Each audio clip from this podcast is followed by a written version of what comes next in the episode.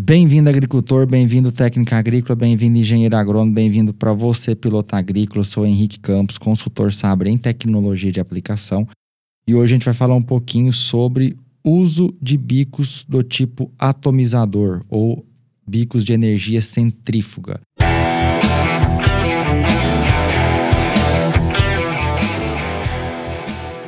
Esse que é um bico de pulverização que tem ganhado o mercado de pulverização aérea, né? Quem trabalha com cereais, fibras, é um bico muito utilizado para aplicação de inseticida e fungicida. Alguns fazem aplicação de herbicida com esse bico que a gente já adianta aqui que não deve ser feito, tá? Não é recomendado, a gente vai explicar por quê.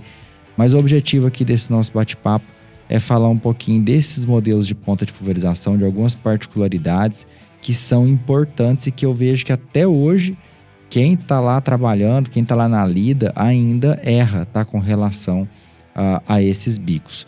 Bom, para começar, esses bicos de pulverização, eles têm uma característica diferente, que é o jeito que ele forma as gotas, né? Quem trabalha com tecnologia de aplicação terrestre é, conhece os bicos de energia hidráulica. O líquido vem sob pressão, passa por um orifício menor e forma a gota. Igual quando a gente está aguando a planta, né? Você pega lá a mangueira para aguar a planta, o líquido está vindo sob pressão da água da rua, você coloca o dedo na frente, você quebra aquilo ali em gotas. Essa é uma energia hidráulica formando gotas. Já no bico de energia centrífuga é diferente. Esse, esse líquido também vem sob pressão da bomba eólica, né? Que ela é girada durante o voo da aeronave ele passa por um orifício de restrição, que é o que vai definir se vai passar mais água ou menos água, que a gente chama de VRU, unidade reguladora de vazão. E aí, quando ele vai para a ponta de pulverização, lá existe uma tela ou discos. Vou falar primeiro dessa tela, tá? Essa tela, ela tem diferentes malhas, tá? Eu vou dar um exemplo aqui dos bicos do nosso eh, patrocinador, a Zanoni, que ele tem a malha M3, a malha M14, a malha M6. Então, de acordo com essa malha, uh, o líquido vai passar por aquela tela e é um, existe algumas pás ali, né, que entra em contato com o vento e faz esse bico girar. Então, quando esse bico está fazendo esse movimento uh, de, de rotação, por isso que a gente fala de bico de energia centrífuga, esse líquido vai passar pela tela e vai formar as gotas. Quando é um bico de disco, é semelhante, só que agora não é uma tela, é um disco. Ele é cheio de ranhura, cheio de dentinho, assim, ó. Parece, é, parece um dentinho de, de peixe, vamos dizer assim. Se você observar bem próximo, vai ver que tem essas ranhuras. Se você não observar próximo, você vai achar que é só um disco. Aí, nesse caso, as gotas vão passar em cada ranhura dessa, desprender e formar o líquido. Então, a, a, formação de gota é por energia centrífuga. E aí tem várias maneiras de chamar esse bico. Pode ser um bico atomizador, pode ser um bico rotativo, enfim aquela forma, aquele formato que fica mais fácil. Mas o correto, vamos dizer assim, é um bico de energia centrífuga. Os americanos falam que é um rotor nozzle, né? Bico rotativo. Bom, então essa é, é a formação da gota. Uh, essa tela, pessoal, ela não influencia no tamanho de gota.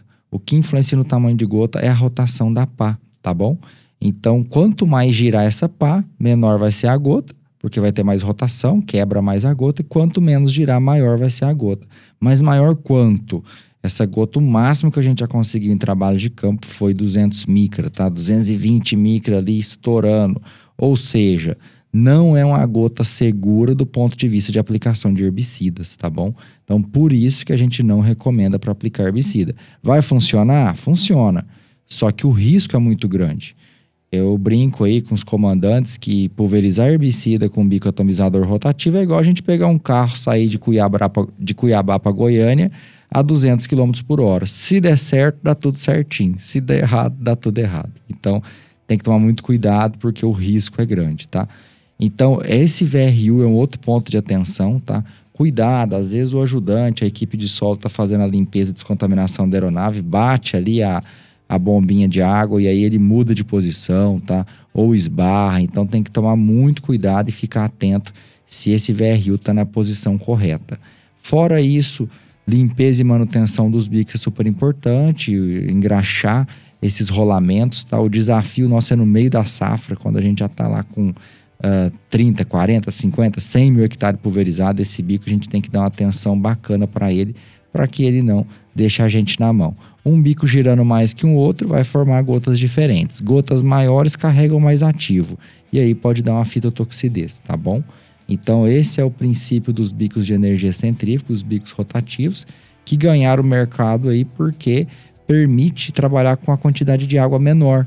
Né? Então, o posicionamento desses bicos é para trabalhar com até 15 litros por hectare.